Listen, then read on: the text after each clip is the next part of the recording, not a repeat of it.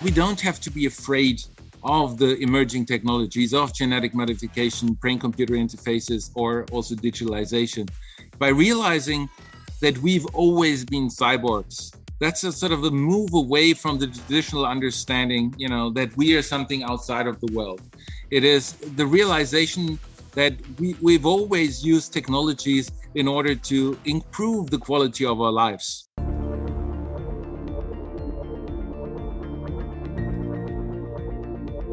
Podcast Humain demain. Salut à tous chers abonnés, on se retrouve pour la série de podcasts Humain demain en collaboration avec l'AFT. Je vais être accompagné par Didier Kernel, vice-président de l'AFT. Dans cet épisode, nous recevons Stéphane Zorgler, un philosophe allemand, méta-humaniste, transhumaniste. Il va nous expliquer un petit peu tout ça.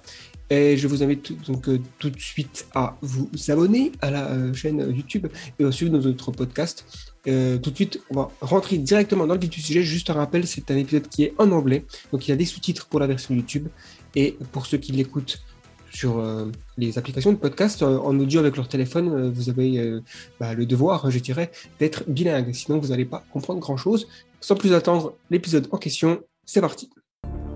So thank you, Stefan, for uh, accepting uh, our invitation to talk about transhumanism and many other topics. I, I guess uh, on your Wikipedia page, Uh, it says you are a German meta-humanist philosopher. So, uh, first of all, is it how you describe yourself? And if so, what does meta-humanist means? Thanks a lot for the question. Um, I describe myself as meta-humanist, also as a weak transhumanist in the sense um, meta-humanist is is a word um, which I coined together with a Spanish artist, and it basically means that we're applying sort of some some continental philosophical aspects to transhumanism in order to to develop it further to approach a very distinctive approach.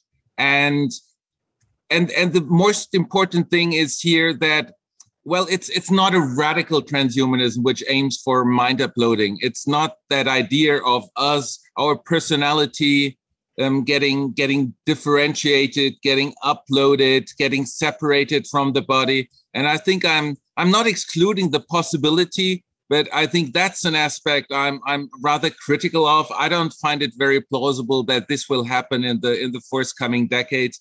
I think there there are other. It's not a central aspect of transhumanism either. So people like Kurzweil and others who who sort of highlight that specific element i think that's that's just not one of the pressing issues we should be concerned with and that's an important part of of meta-humanism but i i would also i also describe myself as a transhumanist so this is so it's it's a weak transhumanism, not in the sense of a, of a strong transhumanism, which aims for like a silicon-based transhumanism, which aims for mind uploading.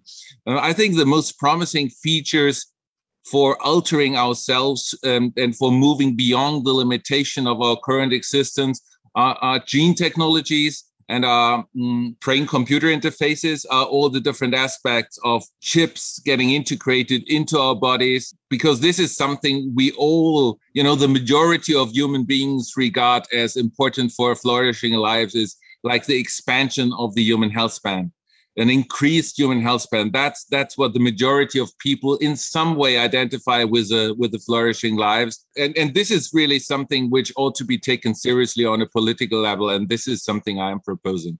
Yes, so uh, the interesting uh, distinction between uh, uh weak transhumanism based on, uh, let's say, human body like uh, we know, but enhanced and uh, uh, strong transhumanist that would be uh, a brain in a box. Um, and now, how did you, how do you make a distinction between posthumanism and transhumanism? For me, it's never be it's never been uh, really clear yeah thanks a lot this is really a, a quite a, a challenging issue sort of because as you rightly said the word posthumanism is used in many different is differently in many different contexts.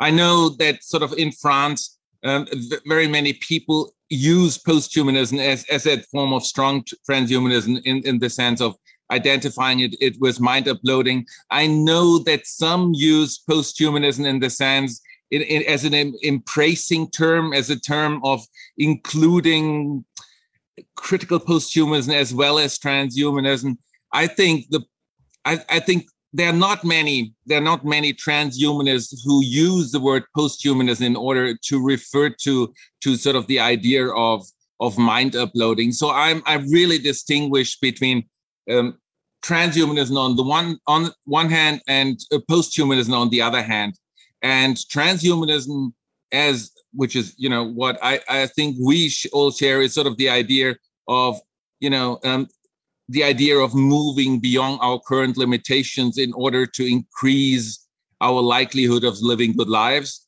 And and posthumanism is is is more is related to critical posthumanism which is a completely different tradition. It has to do with a continental philosophical approach. It's basically a further development of uh, the philosophies of foucault and deleuze.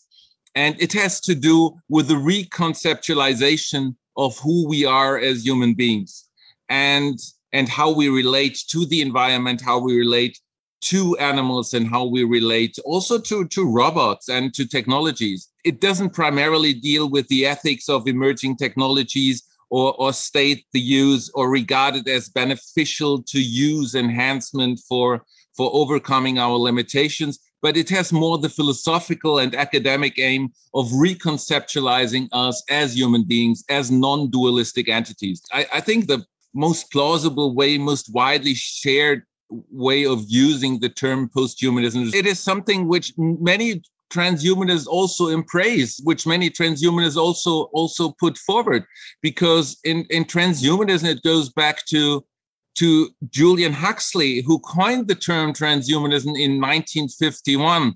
Many people falsely say it, it comes, it was first coined in a, a, later book, in a monograph by Julian Huxley, New Bottles for New Wine. Um, but actually, it goes, goes back to an article which he already published in 1951. The term was already used, by the way, earlier on by others.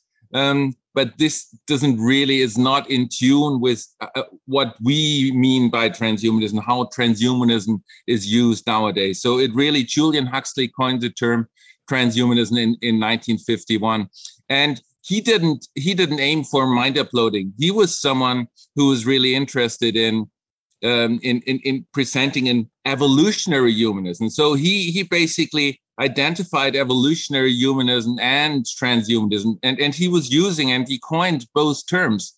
And this also means that his one of his essential moves was to differentiate his evolutionary humanism as a way uh, where human beings are fully part, fully integrated into the world. There's not this categorical separation where the human nature is is part of an immaterial soul which is separate from the from the sensually accessible world. But we humans are fully part of the human world and we only differ by degree from other animals from plants from from robots. And and this is something actually where critical posthumanists and i think transhumanism have a lot in common. And this is this is also the reason why i i, I coined the term metahumanism um, together um, with Jaime Del Val. So there's much more common ground in a certain respect between critical posthumanism and transhumanism than what is commonly believed.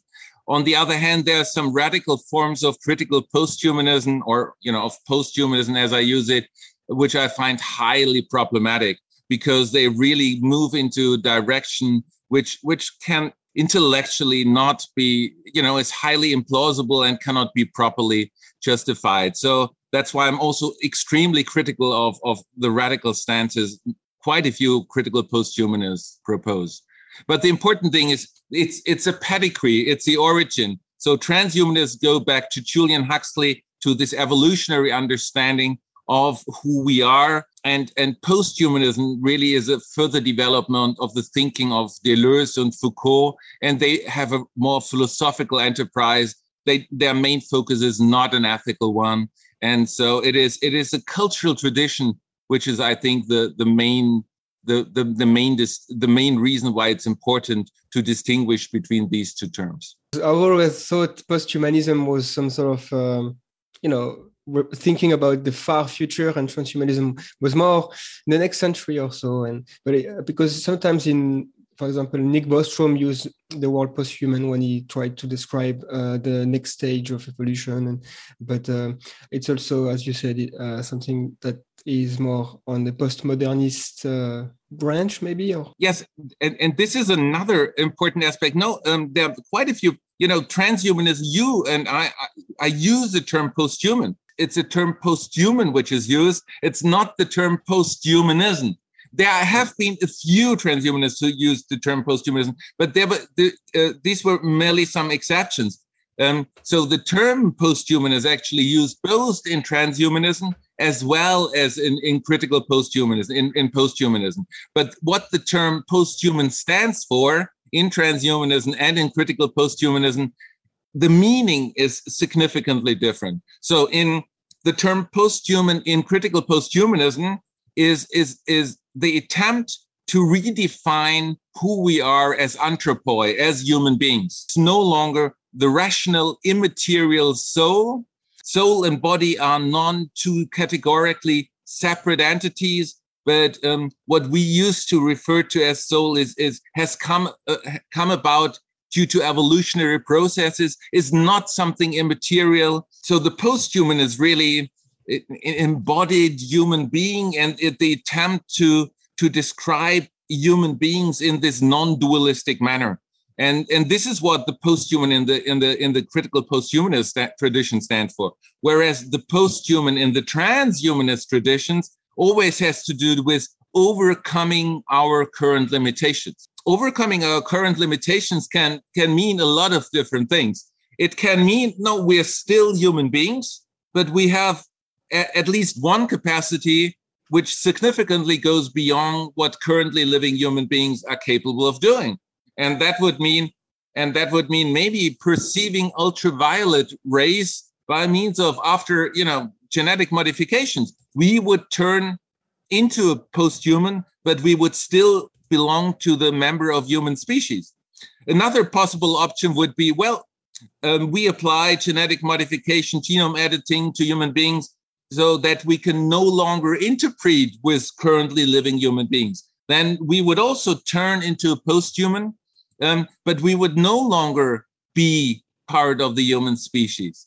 Um, and, and, and, and a different notion of the post-human would be someone who basically, you know, established a brain-computer interface or and then gets uploaded into up, uploaded to to a hard drive and that again is a different usage of the term posthuman. So the term posthuman in the transhumanist tradition has a lot of different meanings too. It can be a member of the human species, but with you know very spe- at least one very special capacity. It can be you know a member of um, a member of a new species which has come about as a result of an evolutionary enhanced evolution from the human. It can be a member, an uploaded personality, so a silicon-based personality uploaded to, to a hard drive. But it could also be actually uh, be the result of a of a digital of a digital evolution. Maybe you can create an algorithm and then develop further into you know a, a specific into a post-human. It doesn't have to be connected to the human. But these are you know these are terms of the post-human.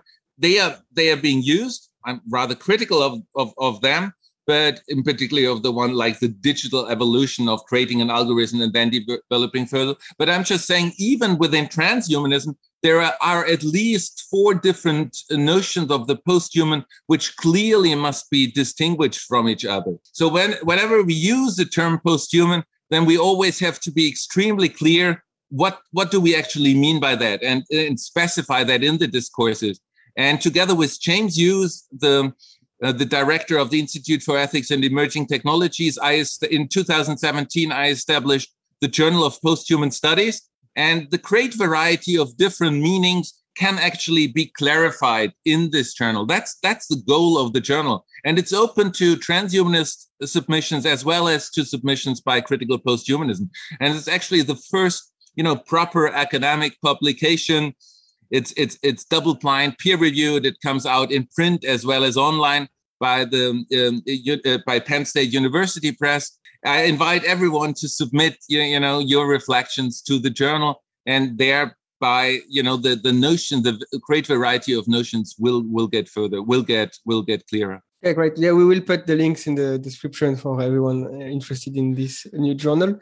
Uh, in a TED talk, you mentioned that you've studied Nietzsche exclusively, uh, extensively. So, does Nietzsche led to your interest in transhumanism, or can we say in some ways uh, Nietzsche was a proto-transhumanist, or not at all? Um, exactly. No, I, I started reading Nietzsche at the age of thirteen, and I basically read all of his major writings by by the age of twenty, and it is it is his way of thinking his philosophical approach which which strongly informed my own way of thinking. And i i, I think so yes. Um, i think well nietzsche was the only you know the only philosopher who really took seriously the notion of evolution seriously.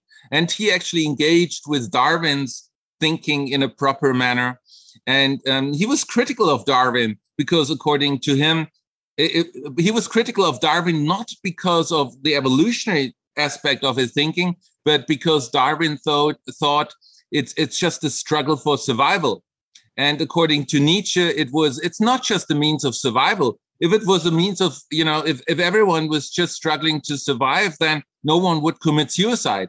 That we actually aim for something else. We we aim for a specific feeling um, which makes us feel special, which makes us feel. Yeah, he he uses the term "will to power," but it's not related to the to political power. So um, why Nietzsche criticizes Darwin? It's it's not because um, he's an evolutionary thinker, because Nietzsche clearly embraces evolutionary thinking and he embraces a naturalist understanding of who we are as human beings we're fully part of this world of the sensually accessible world. What he criticizes Darwin for is that we all uh, just fight to survive, that we all just want to, you know, all we want is to stay alive. And staying alive, according to Nietzsche, is not is not sufficient.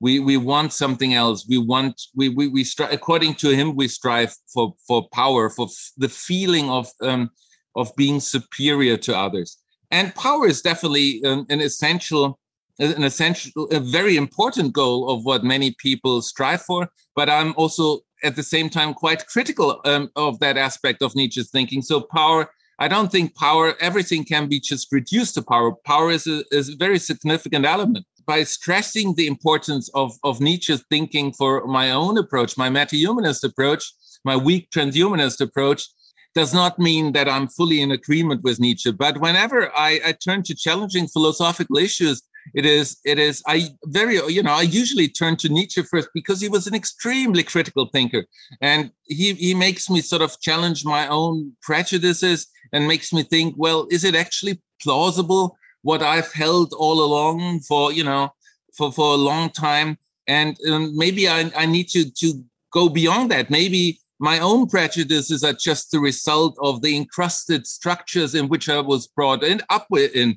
And it must be noted that many of the encrusted structures in which we live, and we in Europe, we in the Western world live, um, do have their origin in this in this um, Christian Kantian way of thinking, um, which has a lot of a lot of problematic uh, discriminatory implications, um, patern- problematic because they are paternalistic. It is transhumanism which actually breaks away from that in the same way as Nietzsche's thinking has has breaking uh, has broken away from from this dualistic binary way of thinking and has taken evolution seriously. And so Nietzsche is, is, is a permanent reference point for whenever problematic, challenging issues come up. And they're permanently new problematic issues because new technologies get developed. Many of them challenge our most fundamental understanding of who we are as human beings, challenge some of our m- most firmly rooted prejudices. And so it is important to, to confront these prejudices and, and try to find better answers. But that's that's not so not so easy to do because basically this this this paradigm shift which is occurring as a as a consequence of, of evolutionary naturalistic thinking now becoming more and more plausible is is really really tackling all aspects of our life world all the prejudices all the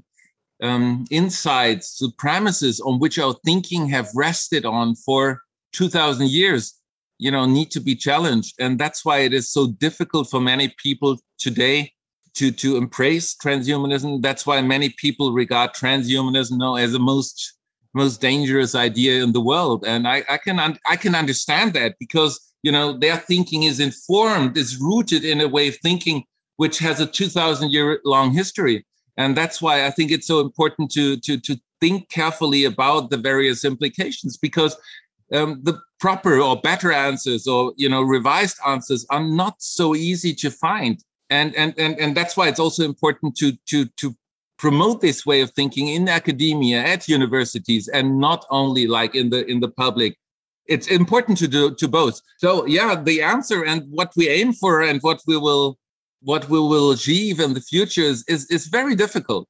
Um, and so a lot of careful thinking is needed but that's why also there's still a lot of hostility towards transhumanism. But i'm, I'm i and that i think you know we all uh, are, are doing our best in order to show that it's not this it's not the idea or it's not the the very which many people have. It's like this blood sucking vampires from silicon valley are taking over that that's not the proper way of conceptualizing transhumanism. Let's speak about uh, uh, concrete aspects of uh, transhumanism in a field uh, uh, maybe in the first field uh, longevity immortality and more precisely immortality and uh, health. So you have a very interesting uh, theory about how and why uh, sharing health data could be good for health, of course, but also for freedom. Can you tell us uh, more about this? Yeah, this is this is actually one of my most important tasks, which I'm trying to promote because there's such a strong hostility concerning sharing health data, digital data, in particular in Europe. And I think that's really undermining our most firmly rooted interest. Um, firstly, a, a, short comment sort of to the notion immortality, and you rightly st- already stressed sort of it's not, you know, it's not really immortality because immortality cannot even be properly conceptualized. And I'm, I'm, I'm, that's why I'm quite hesitant that whenever sort of transhumanists use the term immortality, because immortality normally it could could mean two things: either it is impossible for you to die, um, or that you do not have to die. That in principle you could continue living forever and forever. And forever would mean not only six billion years, but 15 billion years and more. And that's just just not you know that's just not a plausible stance. If we you know imagine the future of the future of the cosmos, the future of the universe, if it came out as a consequence of the Big Bang, then it it might eventually lead you know to you know to stand, still stand of the entire universe we couldn't survive that. Or it might lead to the collapse of the entire universe towards a cosmological singularity. And we, even as uploaded minds, we just couldn't survive, survive that. So, you know, it's not immortality which, should, which we should aim for. However, no, but living long, healthily, an expanded health span. This is, you know, if you ask people and um, whether whether they would want to stay alive um, longer, then quite a few people are hesitant at first because they are worried of getting older they're worried of getting getting ill. But then if you if you tell them well but your body is not becoming dysfunctional. You're staying healthy at the same time um, then it's an entirely different thing then actually you know it's more than 90% in in in, in all the psychological studies which you find no um, that people identify an increased health span, and that's what health span stands for. And it's not the lifespan, not just the lifespan, it's an increased health span. Then the majority of people think, no, this is actually beneficial for the quality of our lives. It might be intrinsically beneficial. It might be directly connected to a good life. It might be instrumentally beneficial, but in some way, living longer healthily is, is relevant and promotes the likelihood of us living good lives. And I think this really is is this ought to be taken seriously politically because it's shared by the majority of, of human beings. And, and the question is, how can we do this? How can we promote an increased health span best? Um, in order to make predictions, we need to have information. Where we where do we get the information from? Is from digital data. Is um, and the and the digital data, you know, any kind of data is important. But uh, it, um, nowadays, we can get extremely precise information by means of a, of a um, permanent investigation a digital investigation. Uh, it used to be the case that one thought by means of digitalization, one could never replace a physician. For example, of detecting tumors, of detecting cancer cells. Nowadays, it's clear that even the visual aspect, uh, that even even um, picture recognition, um, detecting uh, detecting a, a malignant tumor, detecting cancer can be done more reliable by a specific by, by a specific algorithm than by a trained than by a trained physician. And this is this is this shows something. This this shows the enormous potential which we have by using digital data. But that's just one very you know minor example we have so many more different uh, uh, possibilities in particular if we realize the, the the the correlations which happen within our body um, and our actions and our genes with respect to um, or by the drugs we take our behavior and how it affects our health how it affects our you know um, the, the blood sugar level whether you know whether we get alzheimer whether we get parkinson we need, to investigate that we need to investigate how do our genes affect our behavior uh, uh affect our diseases? How do the drugs we take affect our body? And how does our environment um, increase the likelihood of us getting a specific disease? And the best way we can do this is basically by by by finding out correlations between our behavior, between our genes, between the drugs we take, and then basically the consequences it has on our body, how it affects our health. The more information we have, the more we can interact. The ideal thing would really to, to, to get a, couple of um, chips into our bodies at the time when we were born in various parts of the body and, and to have a permanent body monitoring from when we were born on and then the information gets gets collected we get it we get a, a genetic analysis at that time um, we see how genes we see how, how our environment and how our own action affect the likelihood of, of, of, of getting ill. And the more people, the more pe- from the more people we have that data, the more precisely we can find out what the appropriate correlations are and how risky certain behavior is. And and and then we can it gets analyzed, it gets analyzed by means of you know deep learning, by by means of eventually quantum computers, and then we can find very precise information concerning these various aspects, genes and our health, behavior and our health, and then we can influence it. And then we can influence in various ways. One option where influence is already possible is by means of selecting fertilized eggs after after in vitro fertilization and pre-implantation genetic diagnosis. That's already a possibility. So once we know that certain genes, eh, you know, have lead to a super longevity, you know, parents could uh, parents who use in vitro fertilization could already select these specific fertilized eggs for implantation. And now we're getting better at better at genome editing. And as a consequence, you know, we use CRISPR-Cas9 and other genome editing techniques for really bringing about the specific traits, genetic traits, in order to improve our health span, it reduces the likelihood of getting cancer, Parkinson, Alzheimer, and all the other serious diseases. And though there's a need for us to select, to, to, to collect these data.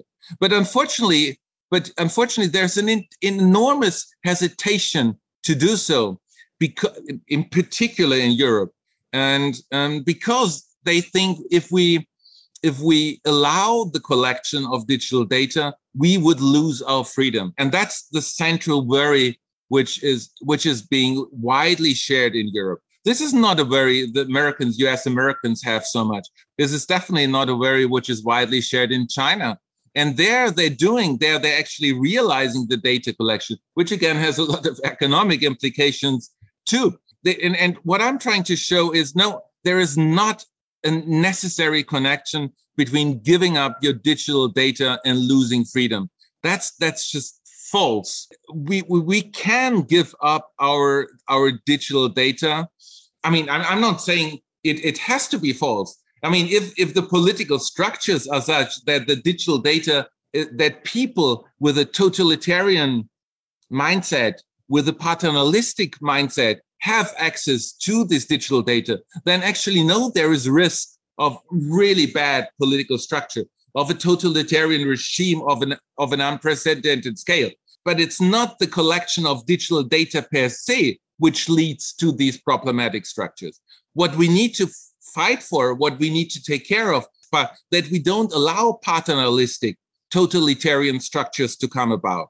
And uh, the data could could be collected, for example, um, by a European government who takes care of personal rights, um, who's a democratic government, and and then the data could be processed primarily by algorithms. So the, the, the right of access to digital data um, should primarily be held by by algorithms, and because algorithms can be programmed th- such that you know, as long as humans don't have access to these data or the access to humans is, is, is strictly limited, then the abuse, the risk of abuse is minimal. And we can benefit enormously from these digital data because this is what I started off with.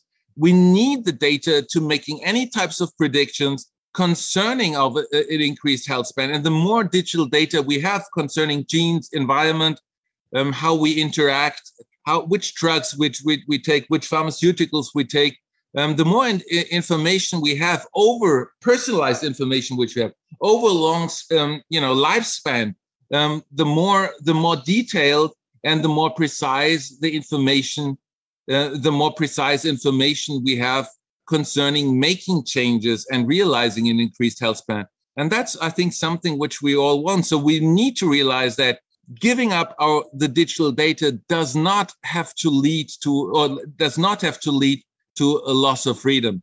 We just need to make sure we don't live in a paternalistic totalitarian system. And we need to make sure that digital data is primarily processed by algorithms. And then we can have the enormous benefit of digital data uh, collection. This is sort of the, the reflection on the meaning of digital data is probably the most important issue which we ought to focus on when it comes to digitalization nowadays. And it's particularly relevant for Europe because here the um, Data Protection Act is, is so strong, or the hesitation to give up digital data is so strong, it, it really undermines our, our most fundamental in, interest in so many different ways concerning the possibility of increasing our health spell, but also on different economic and political aspects which are being undermined. So not collecting digital data is really, I think, um, is enormously risky because it would lead, it would it would undermine the possibility of making research in the field of an, you know increasing the human health span. Firstly, but it also undermines our possibilities in competing with the United States and China, and that has political implications because it seems to be that China is sort of the best best fitted for collecting, you know, collecting digital data because they can force, you know, everyone to to give up their data. And um, and and by focusing on privacy and um, as we do in uh, with the GDPR, as we do in in Europe, um, is does not mean we are the moral ones. We are the ones who really have have the bright future. Actually, it it undermines even the risk of demo. It, it undermines the democratic structures because if we don't collect the data, um, then you know the data and the benefits of the data will be used by China, and that has really dangerous implications. Data is the new oil, is widely being said, is is, is widely being upheld. Well, data, digital data, is not is not a natural resource, is not a natural substance as is oil. So oil, but you know, digital data is an intellectual property. Um, so digital data and oil cannot simply be identified but both have the same function the function of being connected to power to well-being to flourishing. And so in that sense um, it is true that data is in new oil. But if china is collecting the data and they're using it not only you know in order to promote their research political decision makings and and and scientific research but they also make a lot of money with it and they're already expanding in various countries in africa and so on with the new silk road um, that also has, you know, political, that has war implication. With having more money, they can invest more in military. And um, by investing more in military, they can expand their political structures, their more paternalistic structures in a political system, which means um, and with us in Europe not having these financial possibilities, which means, well, liberal democracies, liberal social, social liberal democracies, as we, as we have them in, in Europe, by focusing on privacy, we would lose our political stance, and China would would take over much more than it has already done. So and so for for various reasons, you know, the political ideals which we uphold by focusing on on on on, on privacy is really is highly dangerous for the future of Europe. When uh, I would say uh, 30 years ago, uh, an, an idea of democratic people was uh, we had we have to share more knowledge, uh, we have to be uh, more together. And at the moment, it's kind of a paradoxical situation where people say, "Oh no, sharing data is not good." So I think it's also uh, something that you can say in terms of uh, uh, democratic progression that uh, sharing uh, things is a positive aspect. And when you are saying we don't share health data in in Europe at the moment, actually we share. sorry, we collect health data, but this health data is going to private companies or sometimes also to public companies, but it's not not shared. But uh, however, uh, the um, projects of the European Union at the moment concerning the European health data space are going uh, uh more or less in this direction with one uh, important uh, point. It would be prohibited to use the data for, let's say, private interest. So I think uh, this would be uh, positive. Uh, do you have something to say about what you know about the European health data space?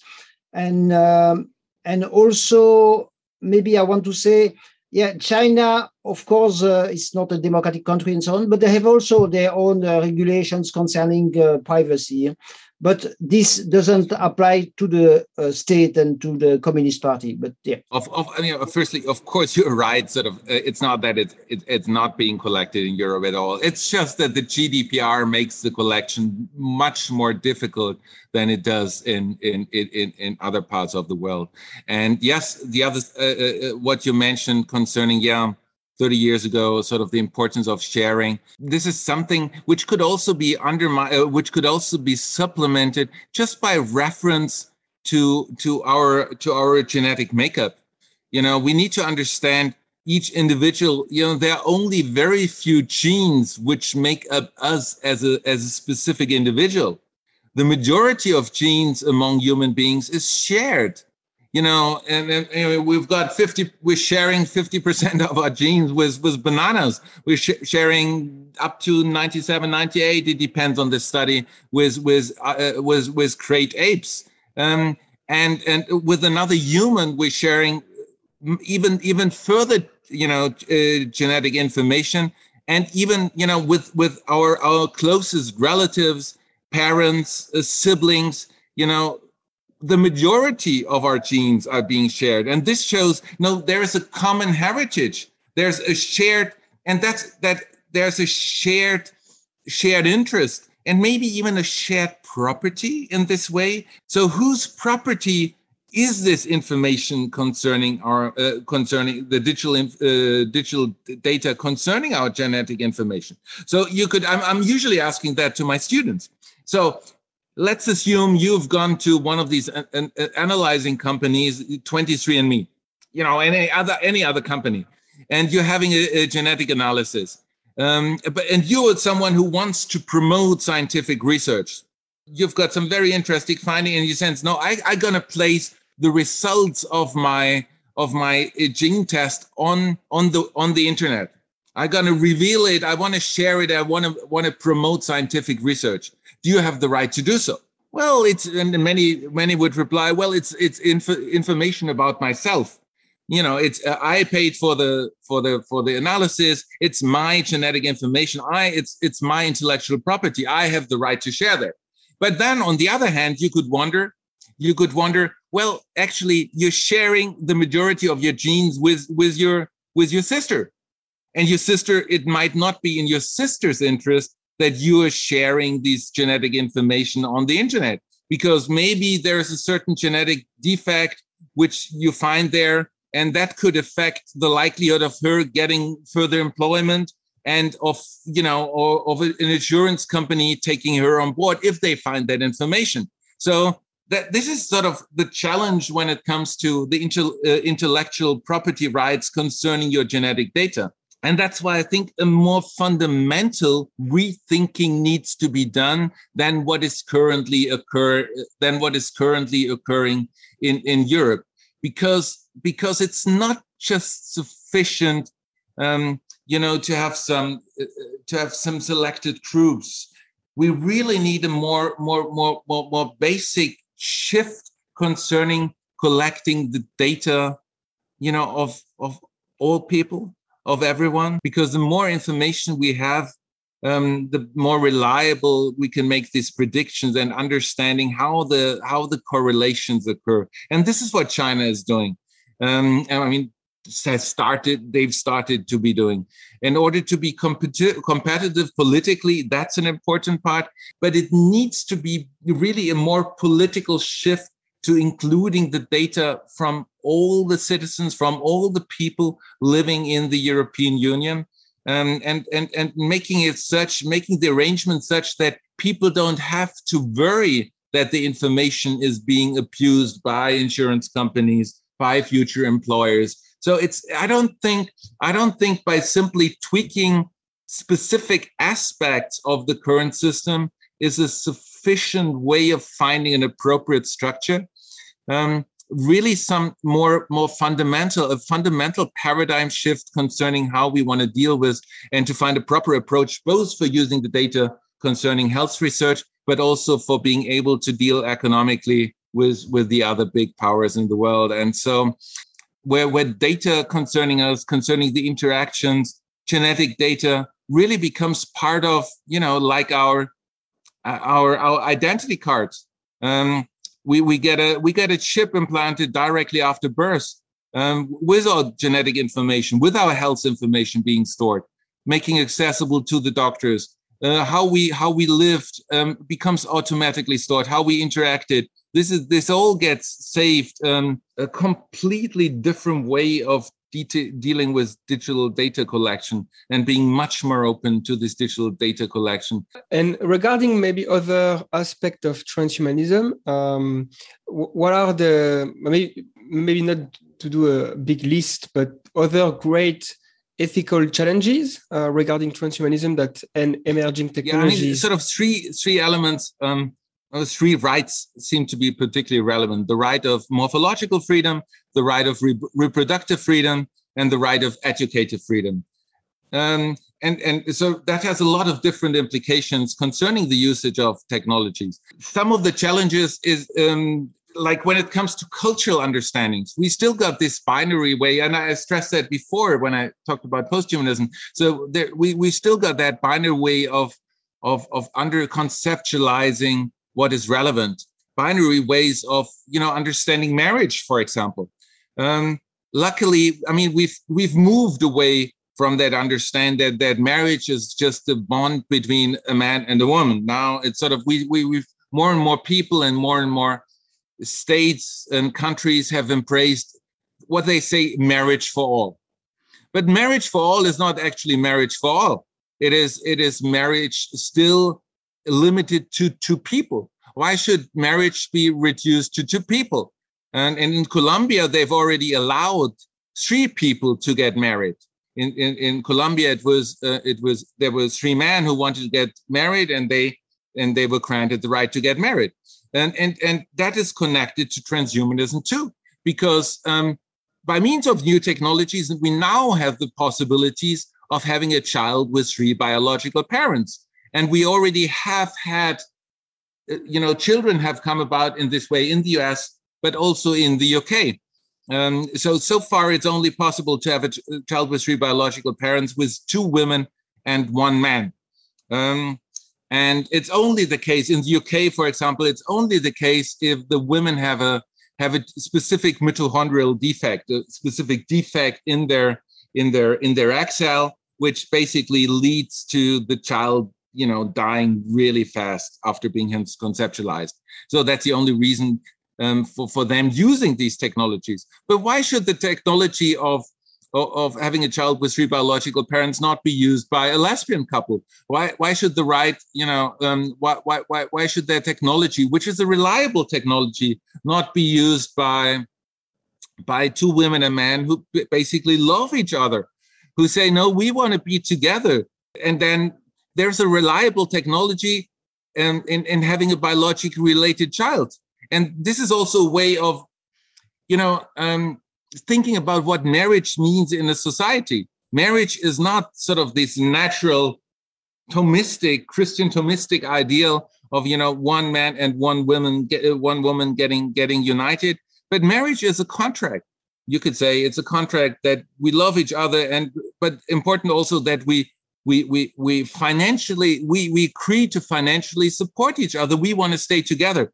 And why is that in, the interest of a society? Well, it's in the interest of a political system because it guarantees it security, a certain type of still stability to the society. And that's why it's in the interest of a political system. Furthermore, furthermore, if one of the partners, if one in you know partners, not meaning of the various partners who agree to get married, um, get, becomes broke, loses loses his or her job, loses you know, has no longer the possibility to sustain him or herself, then in that case, it is a duty of the government to support that person. Once you're part of a marriage, then and a marriage, you know, being open to three, four, five more people, um, then it's it's it's a duty of the of the marriage partners to financially support the others. And basically, this is another reason why it's in the interest of of a government to to refine to redefine what a marriage is all about so so here we've got a technological possibility of having a child with three biological parents which also uh, implies some cultural challenges uh, implies the need to refine our you know cultural understanding of limiting the marriage to two people and opening up the possibility to you know three and more people that's you know just one specific element which shows why transhumanism is such a paradigm shift from from how we traditionally conceptualized one of the, you know, the institution of marriage. Um, but obviously, you know, when it comes to educative freedom, reproductive freedom, morphological freedom, it just the, the implication and possibilities are myriad, and they and they challenge our our most fundamental understandings of how the Western world has has conceptualized themselves. But that one example should be sufficient just to show the the, the, the enormous vastness of implications um, transhumanism offers. But because it's it's such a radical paradigm shift, you know, um, we need to be careful. You know, we cannot establish all at once, but we need to make aware people of the importance of these implications, and in particular uh, when it comes to health span. I think this is something. Um, this is something which ought to be taken, you know, seriously on a political level immediately. We we shouldn't just treat cancer, Parkinson, and Alzheimer's. We should continue research in this field, but if you, we successfully manage to undo aging, if we successfully manage to promote, you know, to to to to deal with the dysfunctionalities of ourselves, which are responsible for making our hair turn gray, for our wrinkles to appear, because these are all the dysfunctionalities in ourselves, which then lead to Parkinson, Alzheimer, cancer. And and if we successfully manage to undo them, then we have the possibility of eh, radically increasing our health span, you know, by 30 years rather than just by uh, another five years if we successfully treat one specific disease. And so um, this is something where where where many more investments and interests on a political uh, level are needed. Coming uh, yeah, uh, actually, to uh, very concrete things. Uh, I, I, heard you uh, during another interview speaking about uh, concerning the ways to rejuvenate humans in the future.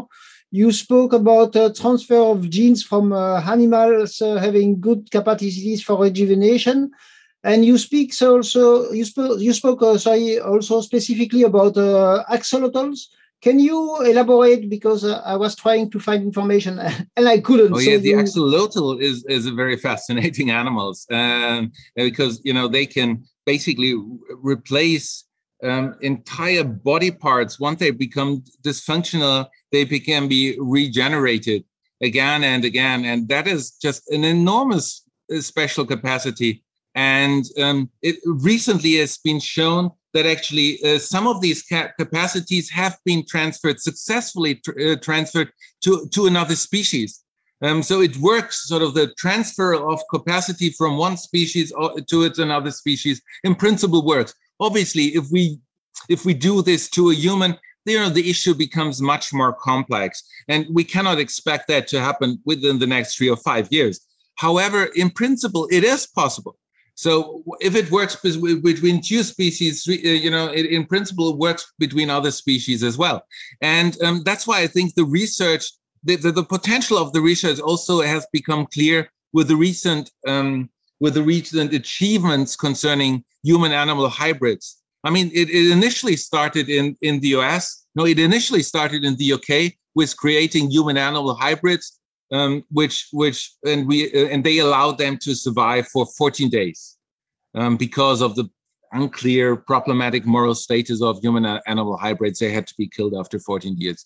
Um, it, then in the US, they allowed them to develop for 30 days to, to make fundamental research on, on human animal hybrids. And now, recently in Japan, they allowed the research to take place um, to create human animal hybrids and then to give birth to them to see, well, what, what will actually be the case if we allow, you know, a, a, human animal, human pig hybrid to be born? Which which which capacities would that entity have? How should we classify it? We don't know. We don't know unless we actually see uh, what what the entity will look like.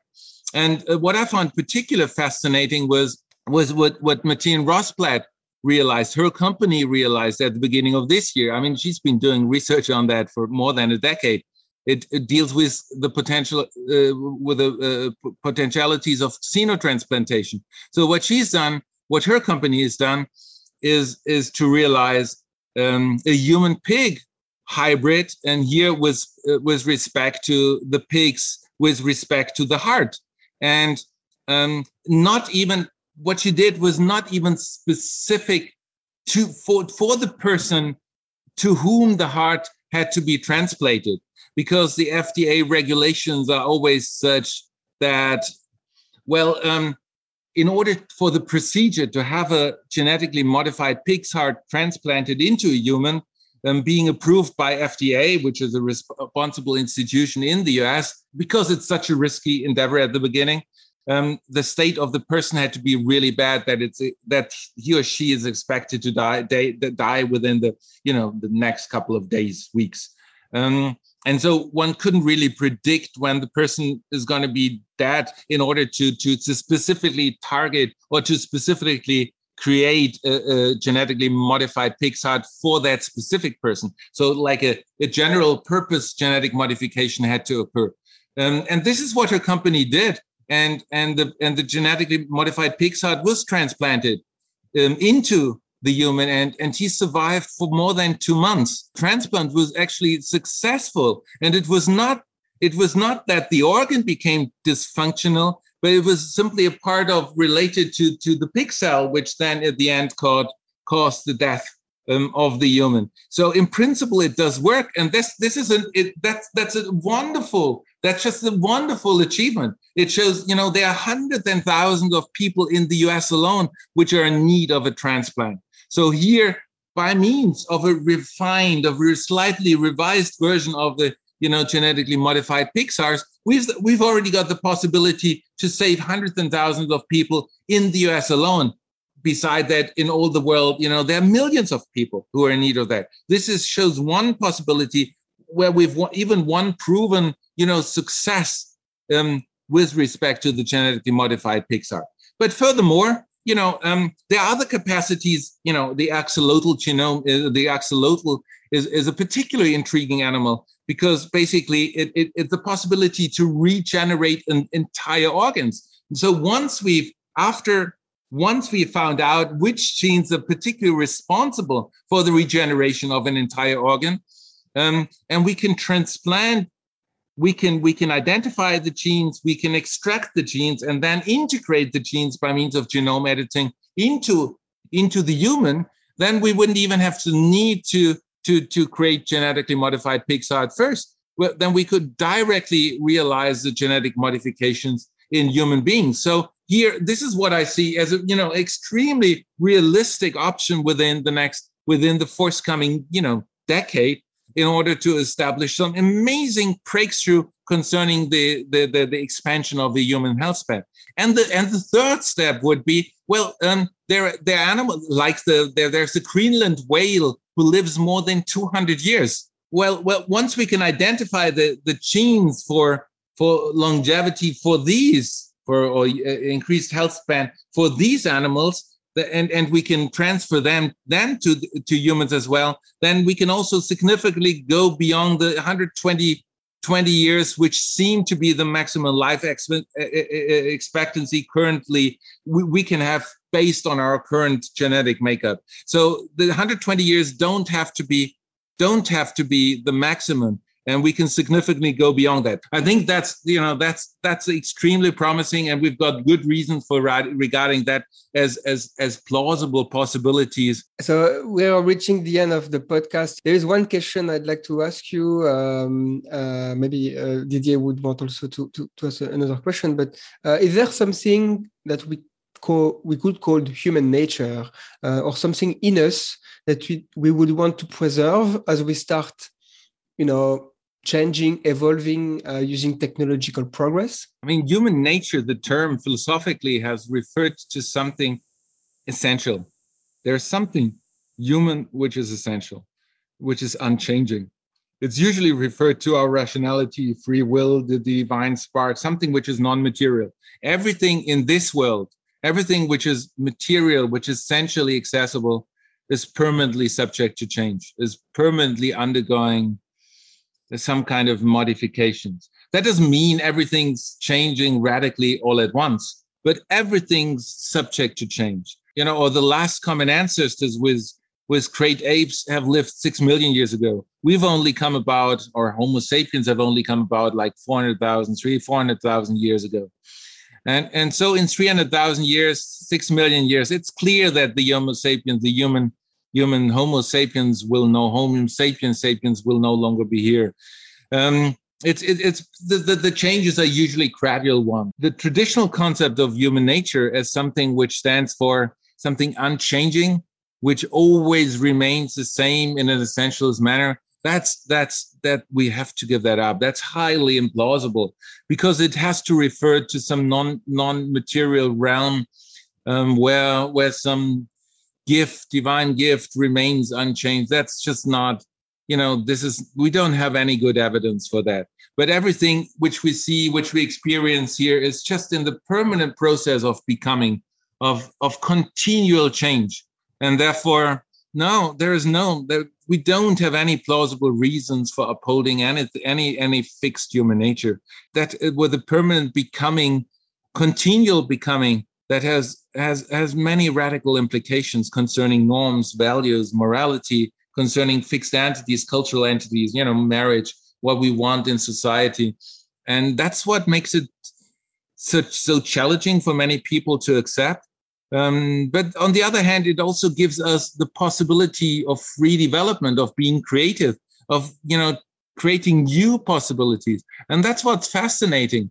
Um, and I can understand the fear which many people have, but um, instead of focusing on the fear, I think we should focus on the possibilities. We also have the possibility of successfully dealing with these dysfunctionalities, of successfully dealing with the diseases, of successfully dealing with our limitations, of the human uh, maximum life expectancy. And that, you know, and by focusing on these possibilities, I think we can see now, let's give it a try rather than focusing on the precautionary principle, we should focus on the proactive principle.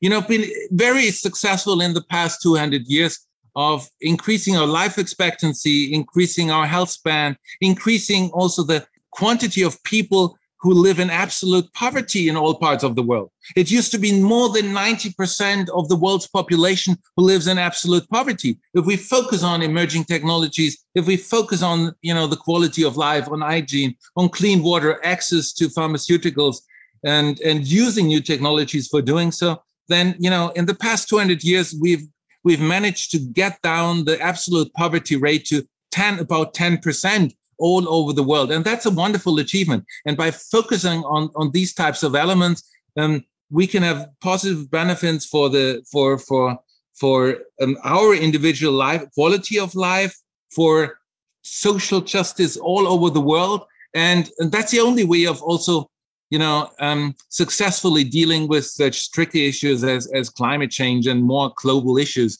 The only possible way is focusing on a, on a technical, technological solution um, such that people embrace it anyway, that we willingly can, we would choose the option because it goes along with what is in our interest.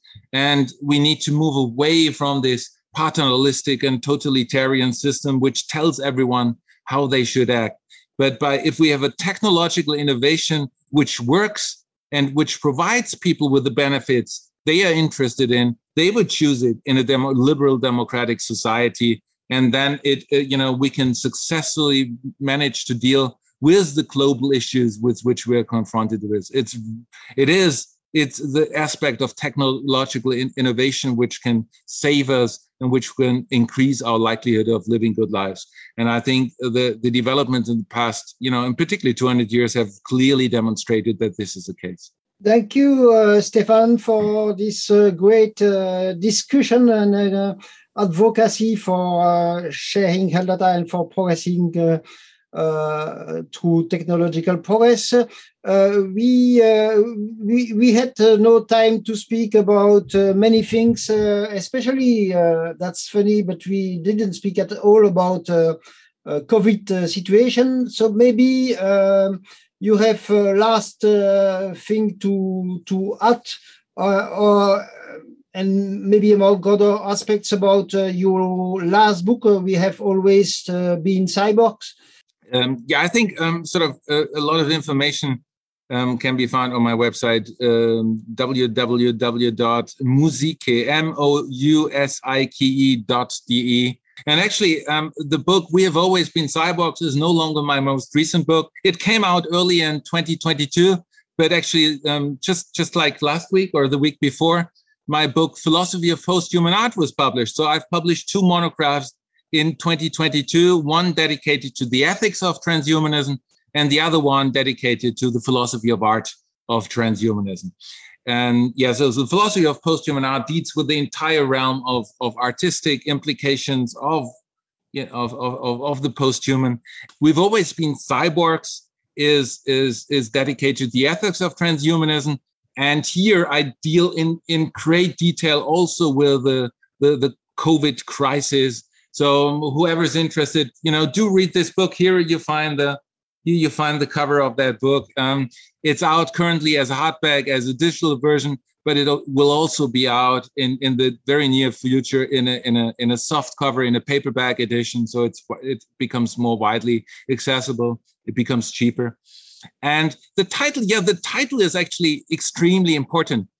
It's impre- extremely important for making people realize um, that we don't have to be afraid of the emerging technologies of genetic modification, brain computer interfaces, or also digitalization by realizing that we've always been cyborgs. That's a sort of a move away from the traditional understanding, you know, that we are something outside of the world. It is the realization that we, we've always used technologies in order to improve the quality of our lives. The cyborg is a cybernetic organism. A cybernetic comes from the ancient Greek term kybernetes, who is you know, the helmsman, the steer, steers person of the ship. And so a cyborg is a, is a is a steered organism. And I'm saying we've always been steered, we've always been altered organisms, which means, well, how do we how do we develop language? We de- develop language not because you know we received the divine spark at the at the time of fertilization, um, we do have our organic prerequisites for, for developing a language.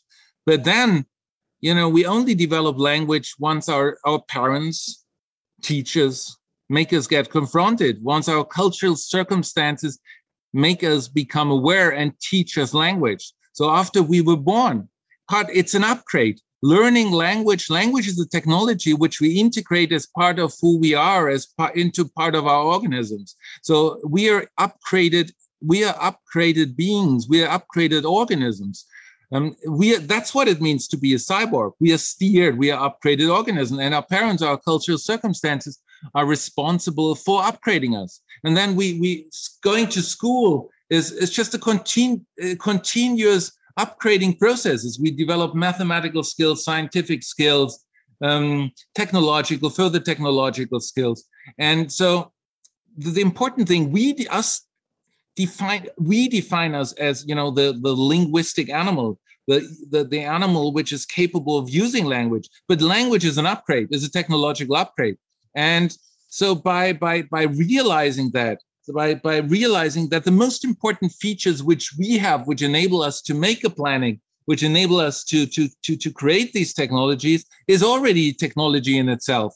And uh, once we realize that, well, all the latest technologies, genome editing, gene technology, other gene technologies, brain computer interfaces, as well as digitalization, they are just further possibilities to enhance evolution, to enhance to to break beyond the boundaries of our current limitations.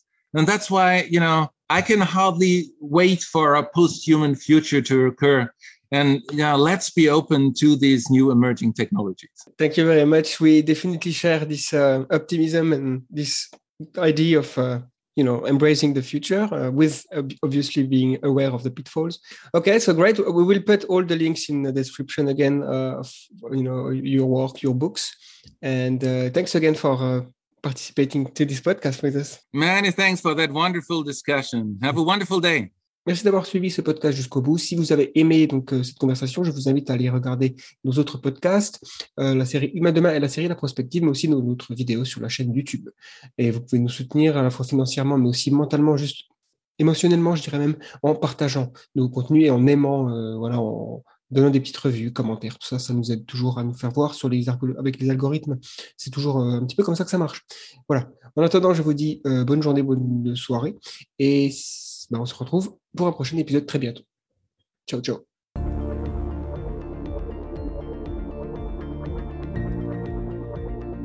Le podcast Humain demain.